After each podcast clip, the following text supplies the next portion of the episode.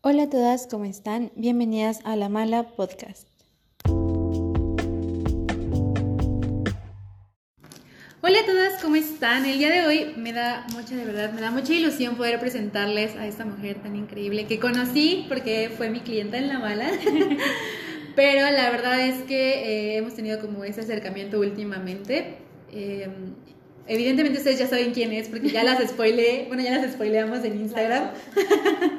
y bueno, está aquí conmigo nuestra Amix Dulce. Ella este, se está ya recibiendo de, psicóloga, entonces tiene mucha información, muchas cosas que contarnos. Así que Amix, pues este espacio es todo tuyo. Hola a todas.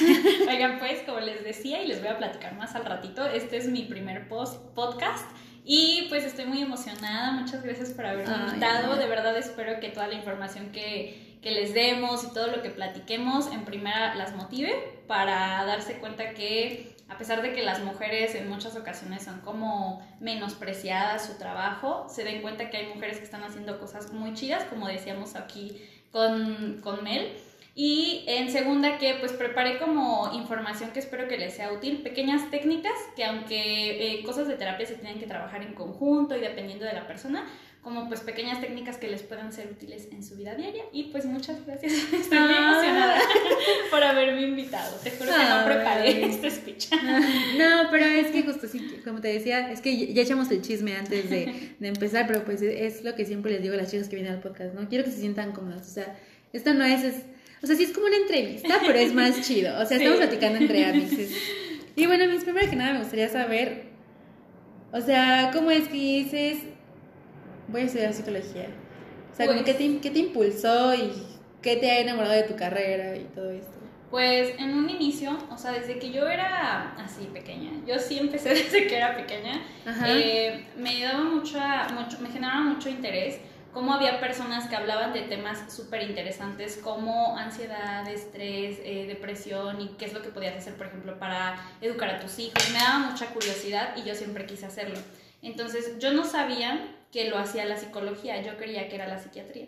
Entonces yo quería estudiar medicina y después psiquiatría, ¿no?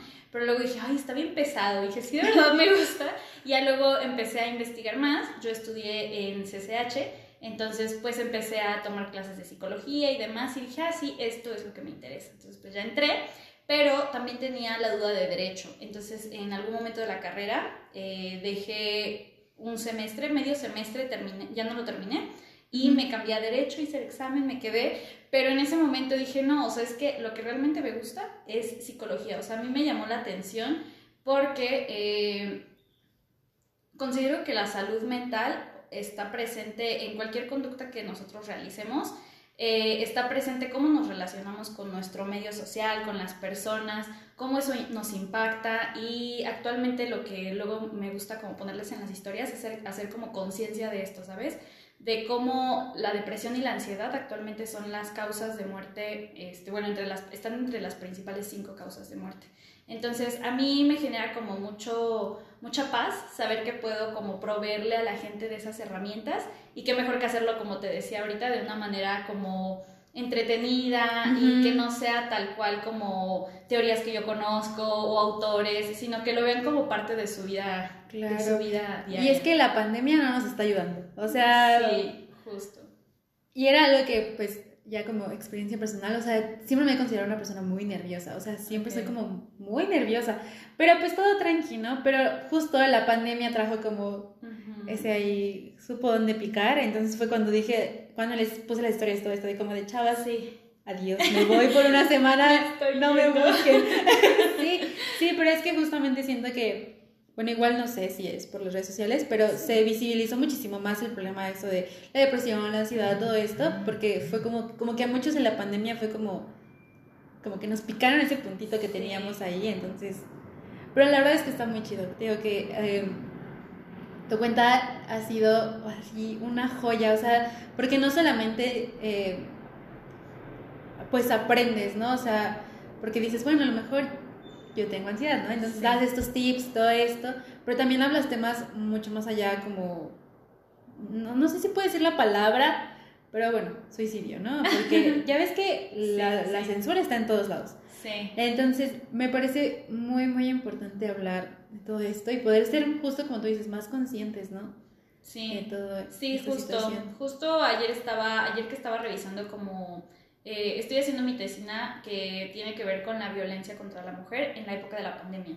Entonces habla mucho como el hecho de que haya encierro y distanciamiento social incrementa estas conductas que son como la ansiedad, eh, la depresión y demás, que ya estaban presentes.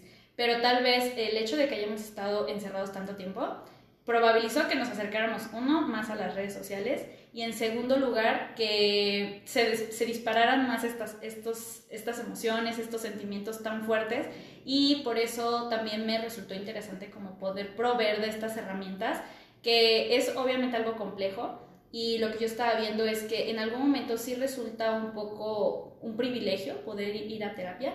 Sin embargo, también estoy preparando como un taller para eso, o sea, para que sepas organizar, encontrar páginas o buenos psicólogos que a lo mejor de acuerdo a tus ingresos pueda funcionar. Porque obviamente, por ejemplo, yo también he estado en el caso en el que estoy empezando a independizarme y digo, hoy necesito un psicólogo y digo, no, o sea, ¿qué voy a hacer? Está muy caro, ¿no? Pero yo que tengo esas herramientas, o sea, yo identifico como, ay, voy a ir a tal lugar o voy a ir a tal institución, así, y como que me, me gustaría como poderles dar, es brindar esa información y que ustedes también puedan utilizarlo. sí. chido. Sí, porque definitivamente la terapia es es una inversión. Sí, sí, es una inversión. No es un gasto, es una inversión. Sí, sí, exactamente. Verlo como una inversión porque cuando te sientes mal, de que te duele la cabeza o que te dolió algo en el estómago o gripe y demás, pues es algo normal que dices, ah, pues tengo que ir al médico. Pero cuando es una cuestión emocional, cosas desde que no sé planificar mis actividades o tipo de estas cuestiones, Mm, como que no, se nos, no estamos tan acostumbrados a ir al psicólogo. Y eh, la otra cuestión que te decía, pues por la cuestión monetaria obviamente es algo que tenemos que priorizar, o sea, aprender a priorizarlo y decir, bueno, en lugar de hacer esto, pues me junto un dinero y pago unas sesiones de terapia. Y se van a sentir muy bien cuando salgan de terapia, se lo aseguro, o sea, les va a quitar un peso de encima, así van a salir más ligeritos, hasta sueño les va a dar después de ir a terapia. Sí, sí, sí, porque muchas veces eh, algo que necesitamos las personas es a lo mejor solamente que un espacio en el que nos escuchen.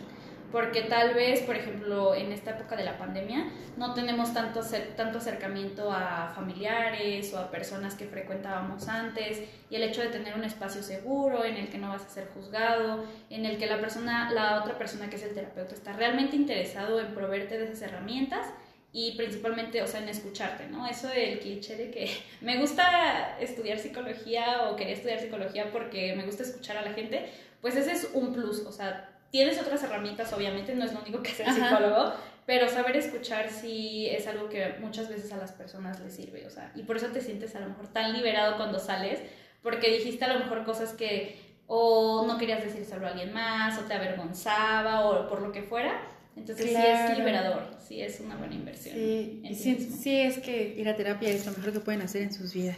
Sí. Ahora, ya que estamos entrando un poco más, calentando motores y todo esto, ¿hay alguna forma específica de describir la salud mental? Sí, pues existen diferentes definiciones, pero eh, podríamos definir la salud mental que tiene que ver con la interacción que, tiene, que tenemos nosotros con nuestro medio. Y en eso va a influir las conductas y los pensamientos. Entonces, todo, todo lo que hacemos es conducta. Entonces, precisamente la salud mental tiene que ver con que estemos en equilibrio entre nuestro medio y nosotros. Y ya, pues de por medio están pensamientos, conductas y demás. Esa es como la definición más universal que, que podemos encontrar respecto a la salud mental. Nice, muy bien. Y bueno, retomando ya, es que estoy eh, este punto ya lo tocamos hace unos momentos, pero bueno, solo es reiterar que la salud mental es muy importante. O sea, ¿por qué tú? Mm, déjame plantearlo bien. ¿Cómo es para ti, como terapeuta, ¿cómo, por qué es tan importante? ¿Por qué es que para ti es tan importante que la gente vaya a terapia? Sí. ¿Por qué recomendarías ir a terapia más que nada? Yo recomendaría ir a terapia porque, en primera, las las conductas que nos están haciendo sentir mal en un principio son tal vez un poquito más chiquitas. y conforme pasa el tiempo se va a hacer más eh, fuerte el malestar o más fuerte la incomodidad que estamos sintiendo con respecto a eso y es más fácil brindar atención primaria que ya atención, por ejemplo, que incluso ya tienes que llegar con un psiquiatra, que no está mal. Sin embargo, es mucho más fácil atenderlo y más pronto te vas a sentir mejor. Y son pequeñas cositas, o sea, como tipo, tal vez no sé planificar mis tiempos y eso me está haciendo que me desmotive, que sienta que nada me sale bien, dejo de hacer mis actividades, tal vez dejo de tener contacto con las personas. Entonces llega un punto en el que estás tan, eh, no, ya no estás en equilibrio que incluso el buscar ayuda ya se vuelve algo complicado.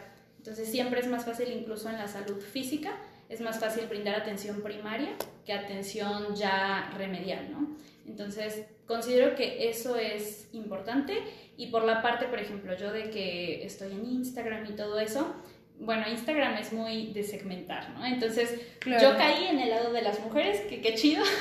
entonces, uh. sí, entonces, la mayor parte de la gente que me ve, pues son mujeres. Entonces, yo trato ahorita como de enfocarlo a eso y de enfocar de, mm, como a nivel social, qué desventaja tenemos como mujeres. Sin embargo, sí hay una desventaja social, pero nosotros somos, eh, hay algunas corrientes que lo llaman como agentes activos, es decir, no eres un, un, vaso que está ahí parado, ¿no? Sino te pasa algo y tú puedes reaccionar y puedes aprender a responder ante eso. Entonces, eso es súper importante y me gusta, me gusta el lugar que caí en las mujeres. Porque poco a poco me fui enfocando a, a, mujeres, entonces pues son más mujeres las que van llegando. Sin embargo, también tengo planeado en algún momento... Eh, tal vez con talleres o así llegar a toda la, o sea, tanto hombres como mujeres, porque pues no es algo de mujeres, ¿no? Obviamente también a los hombres y a todos como seres humanos. A mí no me gusta como tanto separarlo, ¿no? Sino solamente como seres humanos, pues tiene que ver tu salud, tienes que cuidar salud mental, salud física, todo. sí, todo, todo exactamente. Y por ejemplo, bueno, me, acaba de surgir una... Eh, mi hermana quiere estudiar psiquiatría.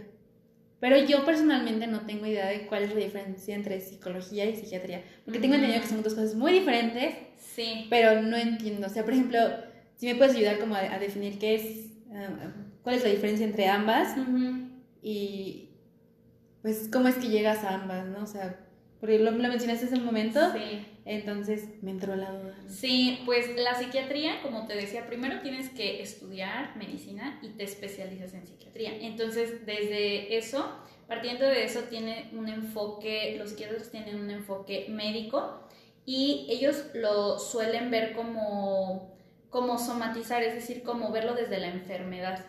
Y en el caso de los psicólogos, y lo que hacen es, obviamente como son médicos, pues hacen un, un análisis eh, en unas sesiones para ver qué es lo que necesita el paciente y lo ven a nivel neurológico, a nivel biológico, fisiológico. Y nosotros lo hacemos, hacemos esa evaluación, hacemos un análisis y vemos si están influyendo factores neurológicos o fisiológicos. Entonces, si llega a ese punto en el que ya es, por ejemplo, un nivel de ansiedad que ya está afectado por ciertos neurotransmisores, pues entonces ya dices, no, pues lo voy a canalizar con un psiquiatra. Y un psicólogo lo que hace es verlo desde la conducta, o sea, tal cual desde la conducta y no desde un enfoque eh, biológico o neurológico. Ajá, exactamente. Entonces, la psicología lo que hace, la diferencia y que es lo más notorio, es que el, el psiquiatra puede recetar medicamentos y el psicólogo no, porque no tiene una formación médico, de médico. Mm, claro, entonces psicología pues es lo que todos conocemos, ¿no? O sea, como terapeutas y todo esto. Ok. Sí, los psicólogos, ajá, lo, bueno, lo que más se conoce es los psicólogos, los psicoterapeutas. Y bueno, obviamente hay otras áreas, puedes estar como psicólogo de la publicidad, que de hecho estoy como empezando tal vez a estudiar un poquito de eso para el tema de mi página. este, también hay psicología ambiental, psicología organizacional, hay diferentes este, muchísimas áreas y está bastante curioso, como te decía, que por eso me resultó bastante interesante la psicología, porque, por ejemplo, el enfoque eh, cognitivo-conductual es de los más comunes, pero hay 89 más oh, por Dios. psicológicos, sí, exactamente, entonces es como si yo quisiera ver este termo que está aquí y entonces tú lo ves desde ahí, yo desde acá, yo desde acá, entonces todos estudian lo mismo, que es la conducta, pero lo definen, lo llaman diferente. Entonces, por ejemplo, yo que me me enfoqué más al cognitivo conductual porque se me hace, bueno, de hecho es el eh, uno de los más efectivos y porque pues es comprobable, observable y medible lo que haces en terapia. pero eh, yo lo llamo, por ejemplo, eso, conducta, y alguien más lo puede llamar como inconsciente, como el psicoanálisis. O... Uh, fíjate que yo, eh, retoma, bueno, hablando como de mi experiencia, ¿no? Porque toda la vida, sí, no toda la gran parte de mi vida, como desde los 12, 13, he ido a terapia. Okay. Entonces, este, mucho tiempo estuve en el psicoanálisis. Pero yo no me quedé con, eh, con ese terapeuta porque me sentí, justamente a lo que platicabas tú hace un momento, ¿no? Como que me sentía juzgada. Además, yo no conocía a este señor. O sea, a mí me dijeron, antes de platicar con el señor. Entonces, pues también fue como... ¿Por qué le voy a platicar al señor? Exactamente, o sea, pero bueno, también tenía 12, 13 años, ¿no? Yo sentía que el mundo me odiaba, ¿no? Y dije, ¿por qué le voy a estar contando a mis cosas a este señor que ni conozco y así, ¿no? Sí, sí, sí. Y bueno, ya fue eh, todo. Pero pues eh, actualmente estoy tomando terapia, pero pues totalmente creo que eh, es muy importante esto, ¿no? Como me platicabas hace un momento, como hacer este espacio seguro, donde realmente no te sientas juzgada. Y es que siento que cuando, o sea, se va buscando, uno dice, necesito, o sea, ya no puedo seguir así. Sí, exacto. Necesito que alguien Ayuda. me ayude, que diga, por ahí vas bien, pero sí, claro. échale coco, ¿no? Sí, sí, sí. Sí, la verdad es que sí, es este, pues es una gran, gran ayuda, o sea, porque te digo, o sea, por experiencia es como, entro en terapia así como toda contracturada de la espalda, así ya no puedo con mi vida y sales como, ok. Ya me arreglé un poco. ya se me reinicia la vida, podemos seguir. Sí, exacto. Y justamente eh, a mí me gustaría como dar estas herramientas en la página para que aprendamos a identificar, porque muchas veces eh, puede que, por ejemplo, como a ti te pasó, ¿no? Tú decías, ay, es que me siento juzgada, pero bueno, tú ni sabías a lo mejor que te estabas sintiendo juzgada, solo no te gustaba y, y no, no, te estabas sintiendo a gusto con la terapia. Entonces, aprender a identificar qué son las cosas como esas red flags de un psicoterapeuta, por ejemplo, porque a mí me gustaría poco a poco irles compartiendo de qué, de qué psicoterapeutas yo les puedo recomendar y que realmente están como apegados a este código de ética, porque incluso cuando tú das terapia, si alguien te está platicando algo, eh, lo mejor es que desde el principio obviamente no, no te pares desde tu propio juicio, sino de cómo lo está viendo el consultante y, y, tú evitar hacer expresiones, porque eso incluso si alguien te está platicando algo muy fuerte o que le está lastimando mucho y tú haces una expresión como de desaprobación o cosas de ese tipo, eso puede evitar que la persona se siga abriendo y se sienta cómoda con, con la terapia. Y exactamente eso es algo muy importante. Te voy a contar allí, ahí sí te voy a hacer un... Te digo, he ido a terapia mucho tiempo. Ajá. y no te imaginas la cantidad de experiencias que he tenido con terapeutas. O sea, tuve una terapeuta que parecía que se dormía. O sea, yo le estaba así platicando así mis cosas y hacía esto. O sea, cabeceaba, ¿no? Y yo, bueno, este, muchas gracias. Bueno, ya me voy. Este, le transfiero lo de mi terapia. Adiós. Ajá. O sea, yo quedaba muy impresionada y yo decía, ¿será que la...? O sea, porque tú estás platicando, pero tu cabeza ya está como, ¿será que la estoy aburriendo? Ah, sí, justo.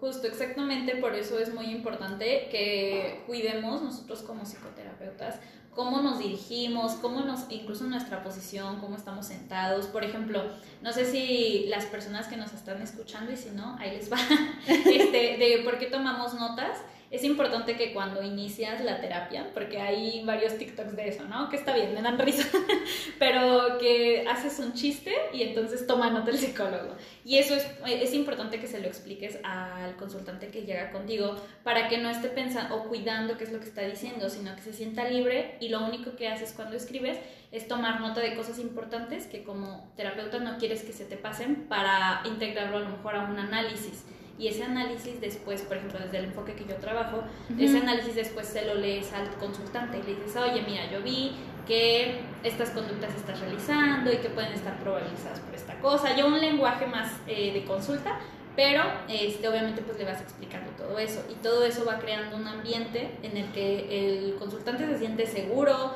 siente confianza de lo que estás haciendo, que sabes lo que haces, que eres profesional.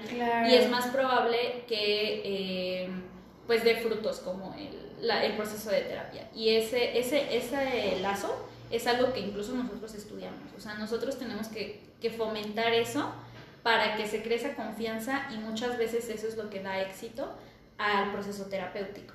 Entonces, es muy importante eso. eso que es que mira, es que esto, así tú me estás viendo así muy concentrada, pero a mí me está explotando la tacha en la cabeza. ¿Tú no? No, no, no, o sea, estoy así como, wow, o sea, es que pues justo eso, ¿no? O sea, eh, Siento que todo eso también, eh, no sé si tenga que ver con un contexto eh, social o, qué onda, pero también eh, a, partir de esta apertura sobre la salud mental y todo eso, también esta información, pues es que no sé, justo, pues todos, mm, ¿cómo explicarlo? Pues muchas de, de, ustedes que están estudiando, que ya estudiaron, o que ya están en consulta, y que estén abriendo ese tipo de cosas como de por qué tomamos notas, ¿no? o por qué hacemos tal y tal cosa, y que lo expliquen al público en general, y que tengamos acceso a alguna cuenta de internet, es como, wow, o sea, como que también dices, bueno, entonces... Eh, podría ir yo a terapia. Sí, sí, sí, sí, me gusta, ajá, me gusta como precisamente explicar eso, porque también de repente veo cuentas, por ejemplo, sigo algunas cuentas o de marketing o de finanzas y así, y ellos también suelen decir como, ay, hay cosas que yo no les explico porque se me hace algo para mí pues muy común, muy cotidiano que todo el mundo sabe, ¿no? Pero no es así, ¿no? Te lo explican y dices así como tú dices, me explota la tacha y yo, ah, sí, por ejemplo, el, el, uno de, mis posts favoritos que hiciste hace poco fue... Eh, sobre las cédulas. Ajá, sí, sí. Porque muchas veces... De cómo consultarlas. Exactamente. Eh, un poco más de contexto si no lo han visto. pues era justo eso, ¿no? Cómo no caer en un pseudoterapeuta, sí, en un fraude de, ese tipo. Sí, porque el tema de la salud mental es tan delicado que obviamente por ejemplo, yo, yo respeto todas las formas en las que las personas consiguen sentirse mejor, ¿no? Que si son, este, no sé, hay algo que se llama psicomagia y demás, o sea, todo lo que la gente utilice y si le sirve, qué bien, ¿no? Ajá. Pero yo siempre les voy a recomendar que de la mano también lo hagan con alguien que tiene eh, una formación eh, profesional, ¿no? En este caso, que la psicología pues está basado en evidencia, que ese es como el plus. Pero todo lo demás que quieras hacer, creer y demás, o sea, por ejemplo, yo ahorita actualmente he estado como leyendo esto de los horóscopos y todo eso, todos, amigas. Estamos bien metidos en Sí, ya ando muy mágica yo con, esto. Pero precisamente también me gusta como hacer, como mostrar mi lado humano en la página, porque el hecho de que yo cree en eso no significa que yo lo voy a aplicar en la terapia, porque eso no es parte de en la, terapia, mm, típico de Pisces. sí. Típico de Pisces, ¿verdad? Sí, justo. Eso no es muy Pisces de tu parte, amiga. ah, ya sé por qué te comportas así. Sí, justamente. Entonces, eh, me gusta, o estaba como emocionada de platicar en este podcast, porque más allá de que yo tengo una formación, no sé, de psicóloga y demás, o sea, también soy una persona que tiene emociones, que se bajonea, que siente y que lo vive de cierta forma. Justamente estaba platicando con mi novio de este tema y él lo veía como, no, pues es que dependiendo, obviamente dependiendo de las personas a las que te dirijas, les va a interesar si muestras tu lado humano o no.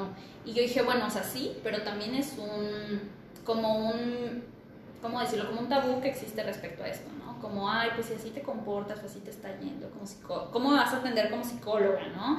Yo como, oye, espérate, o sea, sí creo en eso o sí hago esto, pero eso no significa que yo, yo no voy a aplicar las herramientas que yo adquirí en la terapia, ¿no? O sea, es como diferente esa parte. Pero sí justo lo que dices de, por ejemplo, cómo buscar la cédula profesional, eso lo pueden aplicar si quieren buscar la guía, ahí se las pongo, pero eh, justamente puedes aplicarlo para cualquier profesional. Si vas a contratar un abogado, un, lo que sea, ahí te sale la cédula profesional y puedes comprobar que realmente no va a ser un fraude, ¿no? Que no te va a dejar tu casa chueca, que... Sí, no. Sí, todo No se va a caer el metro, por ejemplo. Sí, justamente, sí, exactamente. O que no van a dañar más tu salud mental, o, o, incluso, pues sí he visto personas, por ejemplo, como tú lo mencionas, ¿no? Que a veces ya no regresan, ¿no? Tú, tú dices, bueno, lo sigo intentando, ¿no? Sigo volviendo a terapia, pero hay personas que lamentablemente ya no lo hacen, o sea, y que si estaban en una situación a lo mejor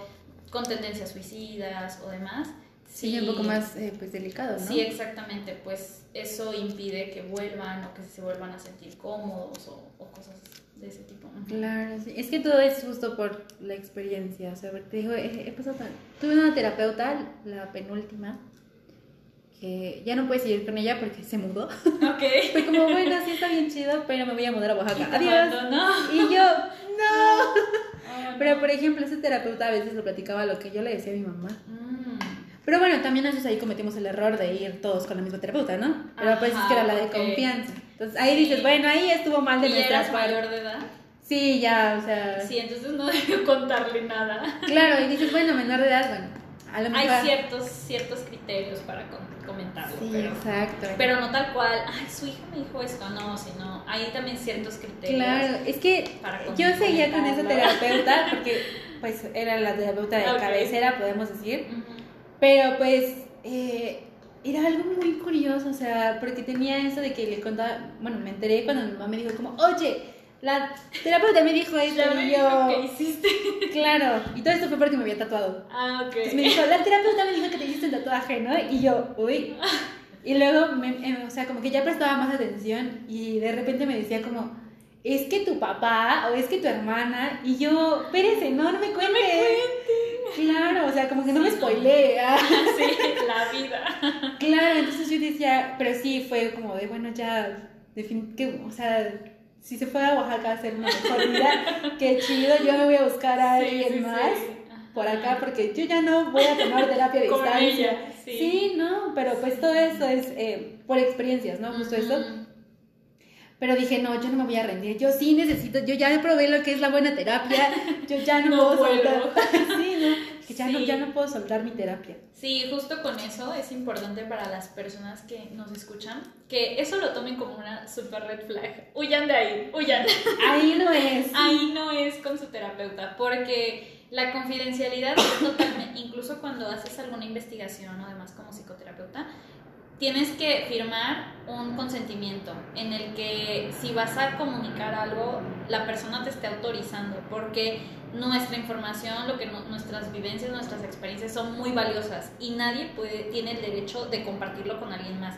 Incluso si tú, por eso los terapeutas tienen que ir a terapia también, porque tampoco es válido que se lo cuentes a tu pareja, o sea, las personas que, que van a terapia y demás pueden estar seguras, porque se- estoy segura de que existen muchos terapeutas muy buenos también, que pueden estar seguras, que pueden ir a terapia y que la información que le estén contando, lo que sea, no se lo van a contar a sus parejas, o sea, si el terapeuta está casado o la terapeuta, no se lo van a contar a sus parejas, no se lo van a contar a sus amigos. Claro. Los psicólogos que somos amigos no lo contamos en la fiesta, o sea, no va a pasar, porque esa es una actitud profesional y que a lo mejor si te impactó, pues bueno, se lo cuentas a tu terapeuta y hasta ahí muere. Y ya. Es que supongo que también, o sea, así como nosotros decidimos descargar toda esta, pues llamémosle, ¿no? por llamarle de alguna forma, energía y todos Sí. esos pensamientos en alguien, supongo que también el que ustedes reciban así, tras, tras, tras, Sí, tanta claro. información, es bueno, ellos también necesitan ayuda. Sí. Siguen siendo humanos, como decías. Sí, justo, igual como, por ejemplo, tú que tienes tu azar, ¿no? Y que te pasan experiencias o no llegan, o te cancela, no te fue muy bien y lo quieres contar, ¿no?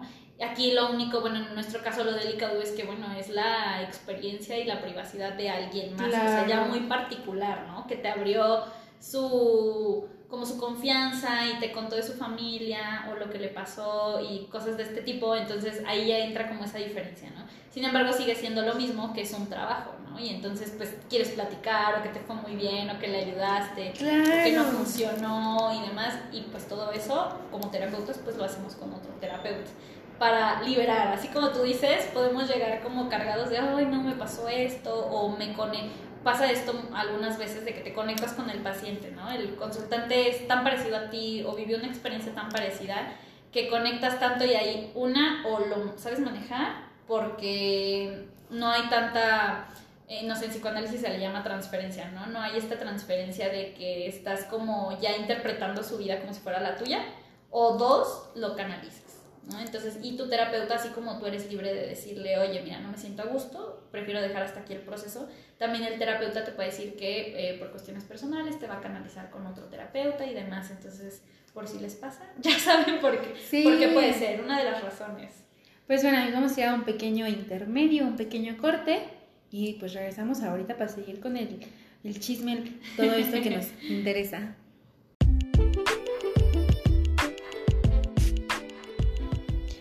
Aún no te vayas, que seguimos aquí en La Mala Podcast.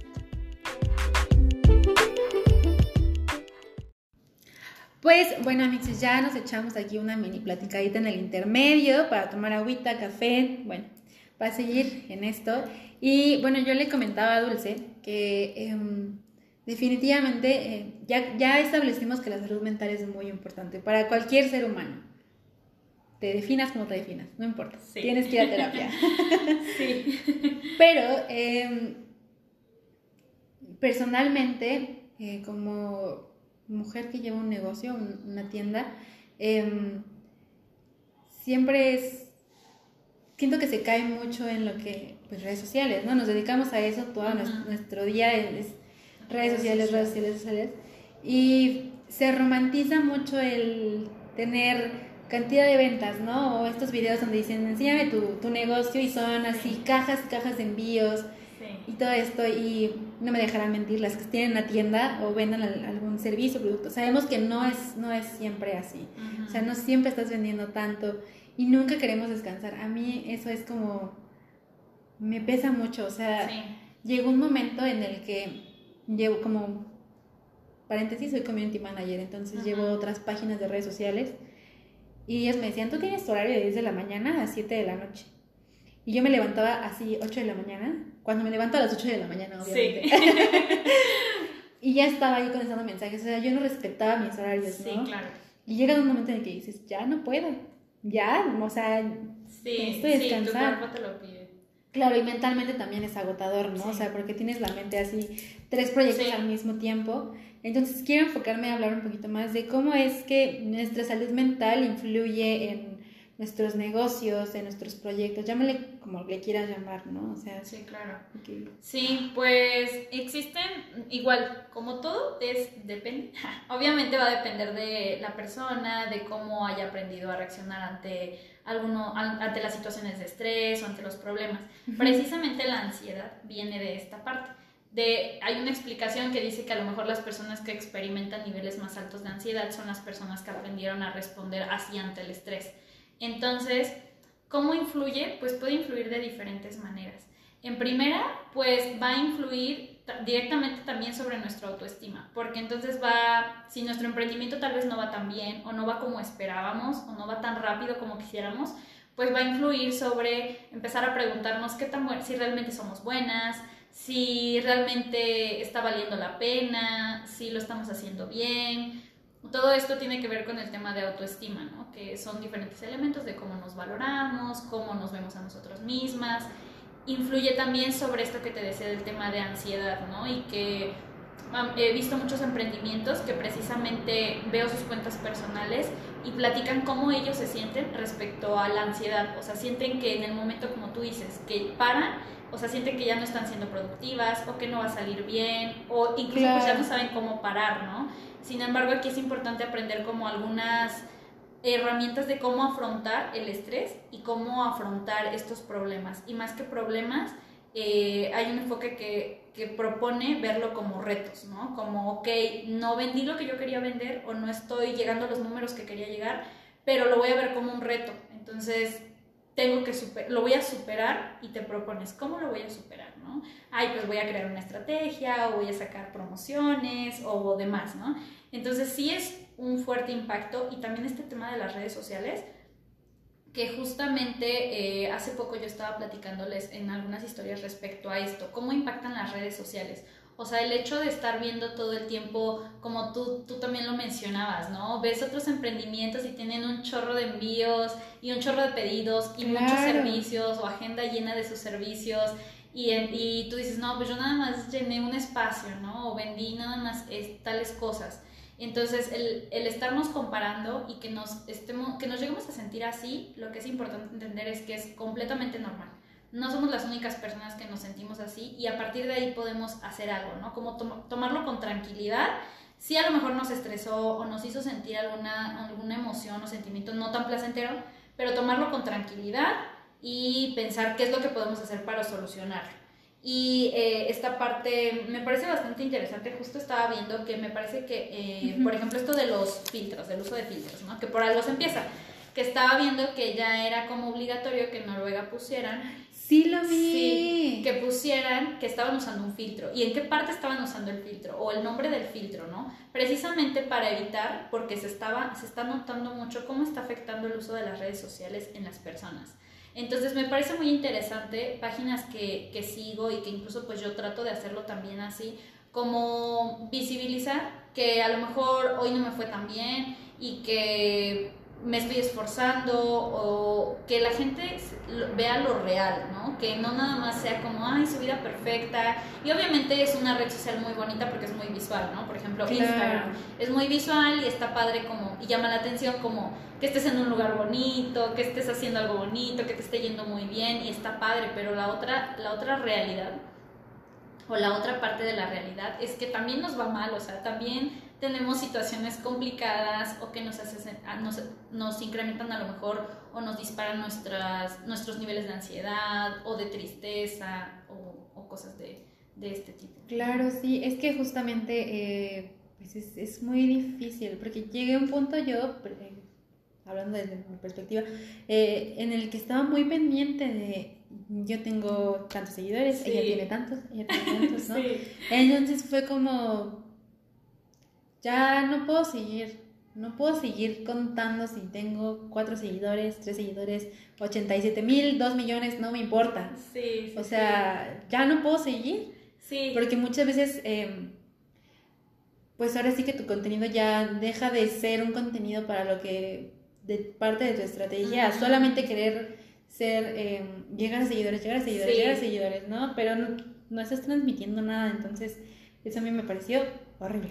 Sí, sí, sí, y justamente a mí me pasó y por eso hubo unas semanas que dejé de subir como información porque empecé a perder como el sentido de lo que yo quería hacer, o sea, me estaba enfocando en no gano seguidores o pierdo seguidores o son muy poquitos y entonces despersonalicé y eso es lo que muchas veces pasa y que yo no quería hacer y despersonalizas que el tener 1200 seguidores o 600 o 300, el número que tengas, son individuos, o sea, cada uno tiene necesidades y siente, y si conectas con uno, o sea, dije, no, ok, tengo que retomar eso, o sea, si conecté con 10 de 1000, claro. qué genial, o sea, porque a no hacerlo, o sea, no estaba haciendo algo y no conecto con nadie, pero lo hago y conecto con 10, pues qué chido que les haga sentido, ¿no? Y que de algo les sirva.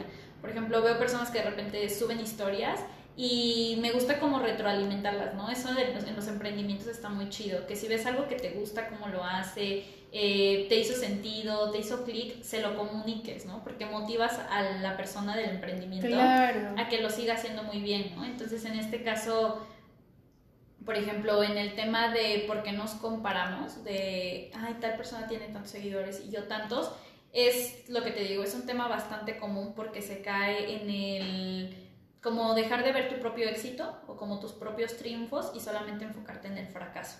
Y esa es precisamente parte de una de las técnicas de, como para lidiar con la ansiedad, que es enfocarte o retroalimentarte, recompensarte por tus triunfos. O sea, en lugar de estarte castigando por tus fracasos, por tus fracasos exactamente. Sí, claro. Es que sí, es, es muy importante. Justamente como te comentaba, quería, quería enfocar esto un poco más a pues todas las morritas emprendedoras, ¿no? Porque justamente eh, se está llegando a un punto en el que, o sea, por ejemplo, yo amo la mala clothing o sea, cada vez que tengo la oportunidad la menciono.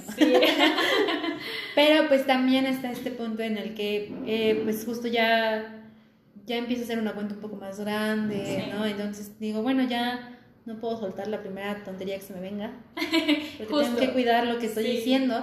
Digo, no, no es influencer, nada de eso, pero ya es una cantidad considerable de gente la que está escuchando. Y por eso también salió la idea del podcast, porque dije, bueno, entonces a lo mejor ya es un público un poco más grande. Que yo, además de la ropa, de un closet bien chido, sí. ¿qué más les puedo aportar, no? Porque era lo que yo les, platicaba al, principio de, pues ahora sí que el primer capítulo, ¿no? Como, es que así como yo siento que estoy haciendo cosas chidas, también hay otras moras que de verdad están haciendo cosas chidas, como tú, como Ruby, como Magia Negra. Sí. Entonces, y, y otra invitada que vamos a tener la próxima semana. Pero también es, es como, pues es el reconocerles, ¿no? O sea, porque no importa cuántas veces te digan como, o sea, ya que te, siento que es una experiencia muy diferente, como estar platicando, decir como, oye, quiero hablar contigo de tu proyecto en mi podcast, y es como, güey, estoy haciendo algo chido y siento que, que es algo muy padre, porque, em, no sé, siento que estamos muy, redes sociales, todo esto, estamos muy, muy enfrascadas en querer darle en la madre a otras personas. y es como, no, yo quiero darle reconocimiento, estas mujeres están cabronas. Claro. Sí, sí, sí. Entonces, pues justo eso, ¿no? Como hablábamos, pues todo tiene que ver también con tus experiencias, tu salud mental, y por eso creo que también, eh, si estás, yo personalmente considero que un acompañamiento psicológico de cualquier índole, si llevas un negocio es primordial. Sí, sí, la verdad es que, por ejemplo, ahorita que dices del apoyo entre mujeres, ¿no? Hablando ya específicamente de las, de las mujeres que tienen emprendimientos, me parece como una maravilla esto de la parte del feminismo en el que en lugar de ver que la otra persona está fracasando y que te alegres por eso, o sea, mejor decir como, ay, ¿cómo le puedo ayudar? O ¿cómo puedo hacerla notar? O, o qué chido que le está yendo chido, a mí también me va chido y quiero compartir con otras mujeres que les va chido, ¿no? Y visibilizarnos entre nosotras.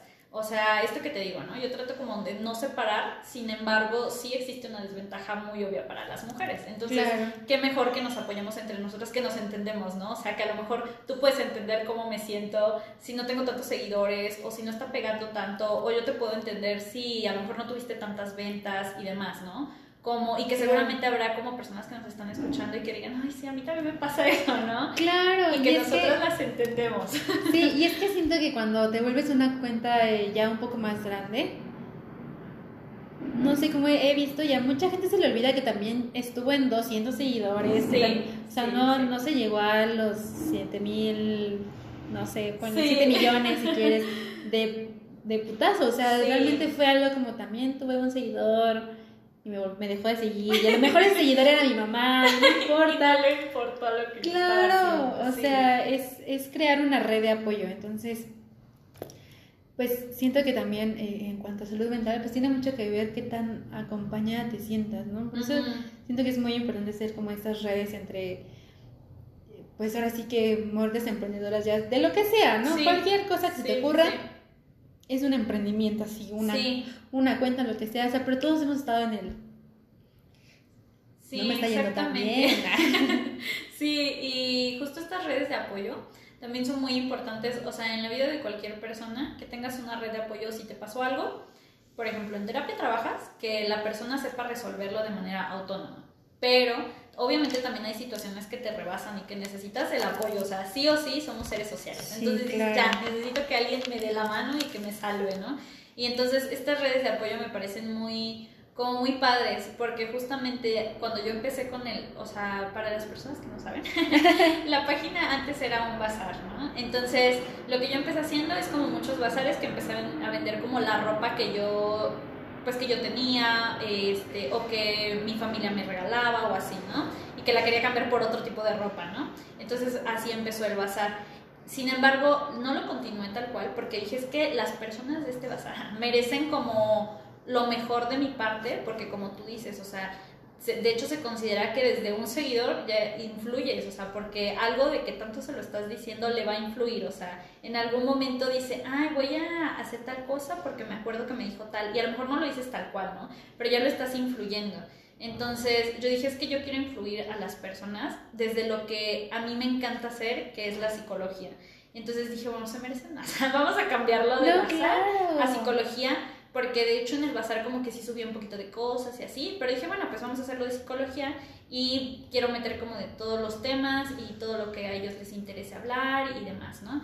Entonces, precisamente en esta parte es en donde las redes de apoyo son súper importantes, ¿no? Porque en un inicio muchas veces cuando te sientes estancado, y ese es otro, otro tip, cuando te sientes estancado en tu emprendimiento es muy útil acercarte a las personas que sabes que te apoyan, o sea, como tu, tu familia o tus, si tienes hermanos, hermanos o hermanas, este, tu amiga, tu, quien sea que tú sepas que en ese momento te puede dar soporte y te puede dar contención, que sabes que cree en ti, o sea, que a lo mejor hay momentos en los que, y definitivamente no, porque la autoestima no es algo estable, es algo que es cambiante, ¿no? Hoy puedes, estar, hoy puedes sentirte súper empoderada y mañana sentir que no eres nada, o sea, es algo normal y que pasa.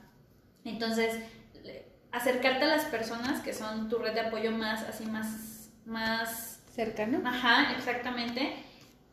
Porque son personas que creen en ti, aunque hay momentos en los que tú no estás creyendo en ti. Entonces, ellos pues te van a motivar, ¿no? Porque sabes que te recuerdan que eres capaz y de lo que puedes hacer. Porque muchas veces cuando te estás sintiendo así, olvidas que lo has logrado, ¿no?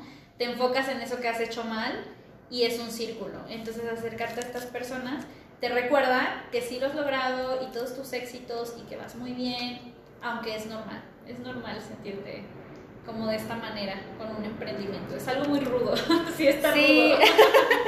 A conclusión está recia, pero todas podemos. Sí, justo. pero sí. Voy a pasar a algunas preguntas que nos dejaron em, ayer en la cajita de, de preguntas de Instagram.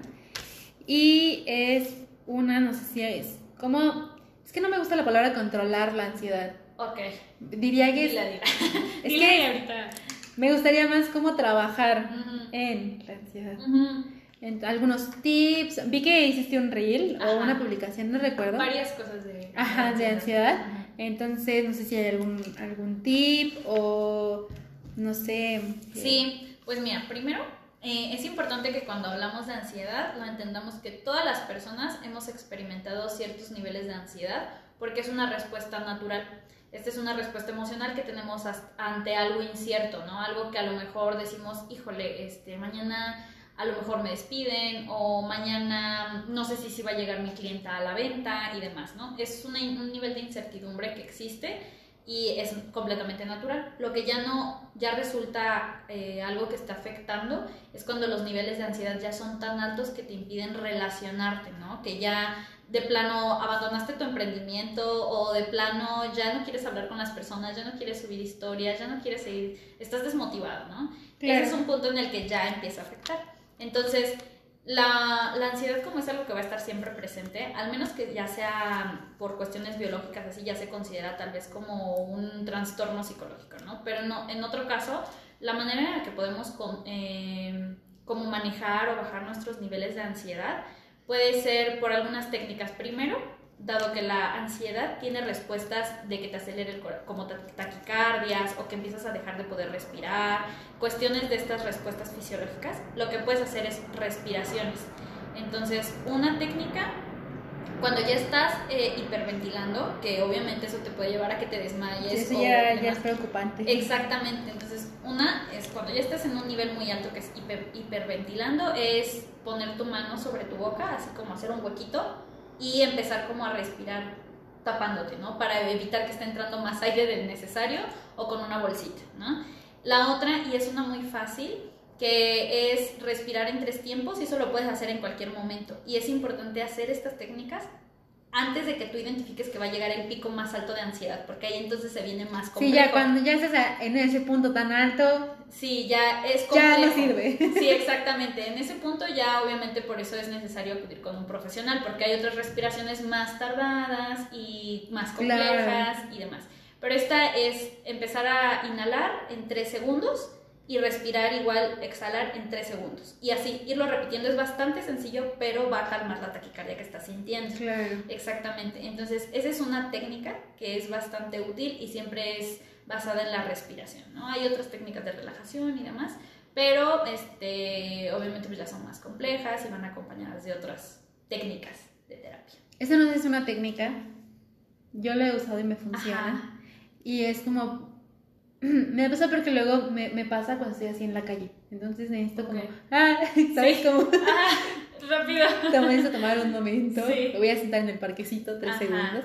Entonces, o bueno, en cualquier momento es, eh, va creo que de 4 a 3, que es como cuatro cosas que puedas eh, identificar visualmente, cuatro cosas que puedas, tres cosas que puedas sentir, dos cosas que puedas escuchar y una que puedas eh, olfatear o, o saborear. Entonces ya como que tu se dice, ok, ya esté bien. sí. Puedo seguir. Sí, sí, sí, justo es una técnica que es como distraer a la mente. Y esa es una técnica, como les decía, las técnicas de ansiedad, como es una algo que se puede volver patológico, es decir, ya un trastorno psiquiátrico, es importante atenderlo de, de manera individualizada, ¿no? Sin embargo, esa es una técnica que sirve para distraer tu mente en ese momento, ¿no? Entonces es bastante útil, tipo como tú lo dices, otra cosa que puedes hacer es igual empezar a enfocarte en algo, ¿no? Por ejemplo, tengo aquí el florero y describirlo súper detalladamente y eso hace que tu mente se distraiga y dejes de tener estos pensamientos rumiantes de que algo me va a pasar y que el, claro, son, son como ya vemos técnicas universales. ya si ustedes necesitan algo más, pues vayan a terapia. Sí, sí, justo. Exactamente. Entonces, esa es una muy buena técnica también que, que se suele utilizar. Y la otra también es que la ansiedad también está caracterizada por o se empieza a desatar como esto que decíamos, por ejemplo, en los emprendimientos, ¿no? Como este sentimiento de fracaso y que todo te sale mal. Entonces, algo que podemos hacer cuando nos sentimos así, además de, acudir a nuestras redes de apoyo, la otra cosa que es recomendable, eh, por ejemplo, puedes reforzar tus conductas que exitosas. ¿Qué significa esto? Que si tú haces, tú haces una, vas a hacer una lista de qué cosas quieres hacer en tu emprendimiento, por ejemplo, este mes o esta semana. ¿Qué quieres lograr? Y de lo que logres, inmediatamente que lo logres, te vas a, te vas a recompensar con un qué chingona eres, o qué bien lo hiciste, te salió muy bien, o ya viste que sí puedes, las palabras que tú te quieras decir, pero inmediatamente que, que, te salió bien. O sea, en cuanto, si tú dijiste quiero subir dos seguidores y en cuanto subes uno, no te esperes hasta los dos, sino en cuanto subes un seguidor, que si eso es lo que era tu objetivo, lo que sea, en ese momento te refuerzas y te dices eso. O eh, incluso en la lista lo que puedes hacer es poner qué cosas quiero lograr y cómo me voy a recompensar. Entonces, incluso para logros más grandes, puedes tener, darte recompensas más grandes. Si querías a lo mejor cómo incrementar tu engagement o tu, tu número de ventas y establecer tal cual, no sé, quiero hacer dos ventas más en el mes. Y si lo logras, no sé, mi recompensa va a ser invitarme a comer y cosas de este tipo. Y esto también se relaciona con este tema de aprender a estar contigo misma, de amarte, apapacharte, exactamente. Entonces, eso va a ser muy benéfico que empieces a tener como una autoestima sólido al tener un emprendimiento, porque como decimos, está rudo, entonces también hay que tener actitudes rudas para, para enfrentar el mundo, el mundo cibernético. Sí, está cañón. Pero sí, se puede, sí se puede. Em, ¿Hay algunos hábitos para trabajar la depresión? Eh, sí, bueno, sería la depresión tal cual, ya entendida como depresión, ya es un trastorno que es más probable que esté como probabilizado que se esté presentando por cuestiones biológicas, cuando ya es tal cual depresión. Nosotros como psicólogos, digo, yo trato de referirlo como depresión porque es el referente que tenemos. Sin embargo, como psicólogos, lo más correcto es hablar solamente de o desesperanza o tristeza profunda. Entonces, algunos hábitos que podemos utilizar para no llegar a ese punto ya de la depresión y que consumamos medicamentos y demás, que siempre lo recomendable es hacerlo a la par con un psicólogo. ¿No? Claro, sí, no se automediquen, no les estamos dando aquí. Claro, sí. es que justo es muy importante ahora que dijiste autodiagnosticar. Eh, es, es, muy importante porque he escuchado a mucha gente que dice, ay, tengo depresión, como muy a la ligera. Sí. O tengo cierto nivel de ansiedad muy a la ligera. o, la, o, bueno, volviendo a lo personal, o sea, he escuchado a mucha gente que te dice, como yo también tengo ansiedad. Y yo, no, tú estás preocupado, tú de verdad no Tú no tienes ansiedad. Si yo te platicara, ¿no? Y, y no es de no es desvalidar lo que la otra gente está sintiendo, es nada más, es como... No autodiagnosticarse. Exactamente, ¿no? Entonces es como, bueno, este... Sí. Hay que ir con un... Hay que ir a terapia. Ajá, que un profesional nos diagnostique y diga, bueno, a lo mejor... Eh, pues a lo mejor si tienes ansiedad, ¿no? A lo mejor hay que trabajarlo con un psiquiatra o, o, si tienes depresión y hay que trabajarlo. Entonces, este, no hay que tomarnos estas cosas bien a la ligera. O sea, la salud mental no se toma a la ligera. No se autodiagnostiquen, no se automediquen tampoco. tampoco, por favor. Entonces, eh, es, muy importante. Sí, porque algunos hábitos, o sea, por ejemplo, para no llegar a ese punto, eh, y que estamos notando que a lo mejor la mayor parte del tiempo nos sentimos con tristeza o ya tristeza profunda o desesperanza y demás, algunos hábitos puede ser eh, mantener nuestras actividades, entre las actividades diarias que planeamos, no sé, agregarle, si la mayoría son de trabajo, agregarle algunas que son pues placenteras, ¿no? Que disfrutamos con nosotros mismos o con alguien más.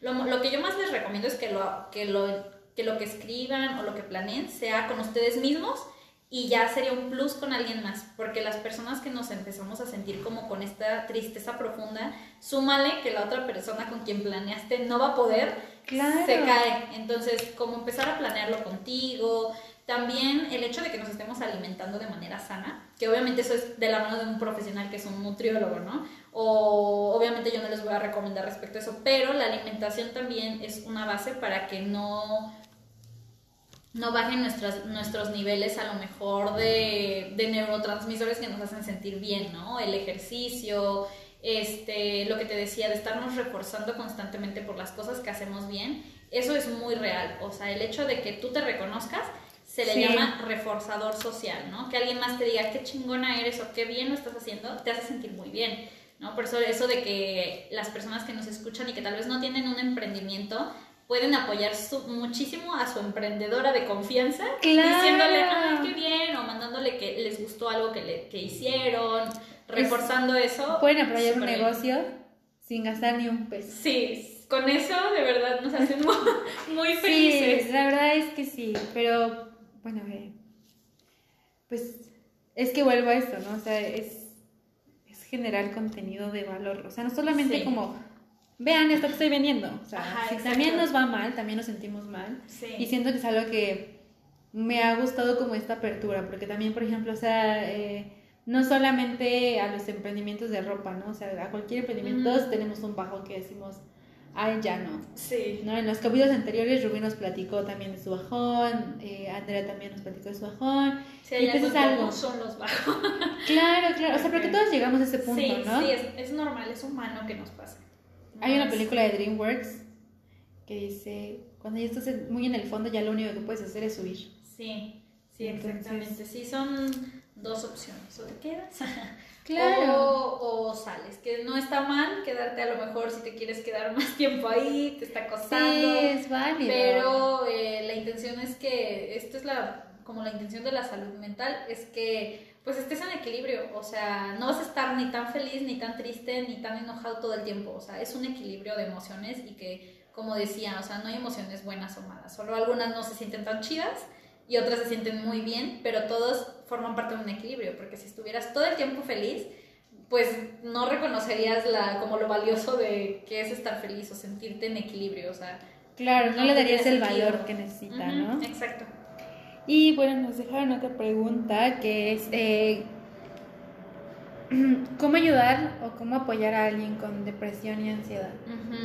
Eh, cuando apoyamos a alguien, sea el como la situación por la que sea que esté pasando, es importante primero no juzgar, porque pues la otra persona, no juzgar desde, ah, eh, como decir, ay, pero pues a mí también me pasa eso, o a todos les pasa eso y no se sienten así. Como desvalidar, ¿no? Sí, exactamente, ajá, no, no desvalidar qué es lo que están sintiendo, eh, reconocer que lo que están sintiendo es real, o sea, tal vez tú no lo ves real, tal vez tú crees que la ansiedad, pues todos la vivimos y pues no, o sea, no entiendes por qué el otro se siente así, pero no tienes que entenderlo, o sea, tienes que ser empático. Más allá de entender cómo se siente o cómo se vive o si es real o no, o sea, para la persona es real. Si la persona dice que así se siente, así se siente y es real. Entonces, no desvalidar exactamente cómo es que se está sintiendo. La otra cosa siempre es súper importante dependiendo de qué tan grave lo veas, o sea, de qué tan severo. Si es una situación en la que la persona ya está refiriendo que a lo mejor puede atentar contra su vida, es importante y de vital importancia que, que, sea como inmediato, o sea, que inmediatamente no, no, le no le digas como, ay, luego te paso el contacto de un psicólogo, te ayudo, sino en ese momento decirle, oye, te voy a ayudar a buscar y que tú también te intereses como en buscar este apoyo. Y precisamente en mi página lo que, lo que quiero ir haciendo es como un directorio y que puedas recurrir rápido, o sea, que digas, híjole, esta persona necesita ayuda, ¿en dónde puedo canalizarlo, no? Y tú ayudarle a llamar y demás. Entonces, que la, que la, ayuda sea inmediata y otra cosa, si sabes que está a lo mejor intentando atentar contra su vida o, aunque sea leve y tienes confianza con personas más cercanas a esa, por ejemplo, en caso de que sea tu amiga, ¿no? O tu amigo, y que tienes confianza con su familia y a lo mejor como invitarlo a que le pueda platicar a su familia, pero si ya es una situación en la que atenta contra su vida, sí tal vez lo mejor sería comentarlo con un familiar cercano, ¿no? Para que lo monitoreen y pueda recibir atención como pues lo más pronto posible. Porque esto también del tema del suicidio no es algo, estos mitos de que pues alguien que se quiere suicidar no lo dice o, cosas de este tipo, o sea, eso no es real. O sea, si alguien se quiere, quiere atentar contra su vida y ya no se siente a gusto, lo va a hacer y punto. Pero nosotros podemos ayudar a prevenirlo. Este, ¿Y qué otra cosa? Bueno, creo que esos son como los puntos más importantes de cómo apoyar a alguien que está pasando por alguna situación difícil. Y bueno, ya tenemos la última pregunta, yo creo que con eso cerramos el podcast del día de hoy. Es, eh, ¿cómo se comienza para el amor propio? ¿Cómo se comienza a tener o amor propio? Ok, pues eh, el amor propio surge del tema, eh, me gusta como enfocarlo a un tema que es lo tangible, que es el autoestima. Entonces, como el autoestima tiene que ver con seis diferentes elementos, son diferentes actividades que podemos trabajar o que podemos, pues sí, como empezar a trabajar sobre, esas, sobre esos puntos. Y eh, la autoestima tiene que ver con nuestra experiencia, o sea, qué es lo que nos dijeron de nosotros desde que éramos, por ejemplo, chiquitos, ¿no? O sea, que nos decían que éramos tontos o que qué bien lo hacíamos o que todo nos iba a salir bien. Desde ahí empieza como esta confianza que empezamos a tener en nosotros mismos y cómo empezamos a valorarnos y a saber qué, tan, qué es lo que queremos aceptar, qué es lo que no, qué es lo que empezamos a normalizar. Por ejemplo, el tema de la violencia, ¿no? Empezamos a normalizar tanto las bromas hirientes o los golpes que no nos creemos capaces de, merecer, de, no merecer eso. Entonces, esos son puntos importantes para contemplar del amor propio. Ahora, ¿cómo lo podemos trabajar? Pues... Eh, Yendo a terapia. Yendo a terapia. Ah. Se termina el podcast. sí, eh, uno obviamente es yendo a terapia y también dependiendo de la severidad, ¿no? De qué tanto te está afectando. Si es algo como tranqui, así como tipo, bueno, pues a veces como que no me siento tan confiada de mí misma o a veces no me valoro tanto o cosas de este tipo, como algo así más tranqui, lo que podríamos hacer es esto que te digo de, de autorreforzarte, eso es universal, eso funciona bastante, que tú te reconozcas, puedes empezar a describir, por ejemplo, a conocerte, ¿no? ¿Qué es lo que, cómo actúas, cómo sientes y cómo piensas cuando estás mal? Y lo mismo, pero para cuando estás bien. O sea, como empezar a conocerte, empezar a ver quién eres, a saber de lo que eres capaz, a ver tus éxitos, tus fracasos, pero también saber pensar como qué es lo que quiero hacer para no sentirme de esa manera, ¿no? Para no sentir que es un fracaso, qué es lo que puedo hacer. Entonces, como conocerte, este tipo de cosas son pequeños pasos que puedes ir dando y siempre verlos que si son pequeños pasos, pero son muy grandes, o sea, son muy significativos. O sea, tal vez hoy dije, ay, qué bonito pelo tengo, ¿no? Cuando, cuando antes odiaba mi pelo. Entonces, ese es un gran paso, ¿no? Y como empezar a... Otra parte es como rodearnos de gente que nos aporta como valor, o sea, que no nos hace sentir miserables y feas y, o sea, sino que nos, nos, aporta valor, o sea, tal vez la otra persona no lo está haciendo con esa intención, pero así te sientes, entonces lo mejor es como alejarte y juntarte como acercarte a personas que te hacen sentir como motivada y empoderada y en equilibrio o lo que sea que tú quieras sentir, ¿no? claro, y es, esto es como muy del lado de pues ahora sí que ya fue terapéutico. Porque, o sea, también justo están también ya como muy, ay, este, si para ti sentirte mejor es darte un baño larguísimo y ponerte chorrocitas mascarillas, pues adelante, ¿no? O sea, es, es un auto, yo, yo lo veo como un autocuidado, ¿no? Entonces, o sea, para mí a lo mejor el autocuidado, el, el amor propio es tomar mis sesiones de terapia cada 15 días, eh, no sé, no revisar el celular en las mañanas. Sí. O sea, son, como tú dices, no son pequeñas cositas que al final del día o al, final de la semana van sumando. Sí, sí, Entonces, sí. Pues, exactamente. Ese tipo de rutinas a mí se me hacen muy padres porque te consientes, es lo que te decía, ¿no? O sea, puede que no haya alguien más presente en tu vida, pero estás tú, o sea, y toda tu vida vas a estar tú. Nadie más es más seguro que esté toda su vida, o sea, y eso es una certeza que tú, o sea, siempre va a estar acompañada de ti. Entonces, qué mejor que consentirte y si a ti te, como tú dices, ¿no? O sea, si a ti te hace sentir bien y te hace sentir que te estás amando haciendo ese tipo de cosas como cuidando tu cabello o tu piel o comiendo bien o haciendo ejercicio, está perfecto. Y eso es, de hecho, ese sí es un reflejo de que te estás amando a ti misma. O sea, de que estás eh, validando quién eres y estás cuidando tu cuerpo y lo amas o tu salud mental, ¿no? Ese es un acto de amor el, enorme. sí, muy, muy grande el priorizar tu salud mental y no verlo como algo chiquito, sino no decir como, mm, pues no me he parado en tres días, pero, ay, no pasa nada, ¿no? Sino verlo como, no, o sea, me, me quiero sentir bien, yo merezco sentirme bien. Entonces, ese es un gran acto de amor que, que podemos hacer. Así que vayan a terapia. La conclusión, de hecho, de todo este podcast. Pueden llegar hasta este minuto nada más. y esa es la conclusión.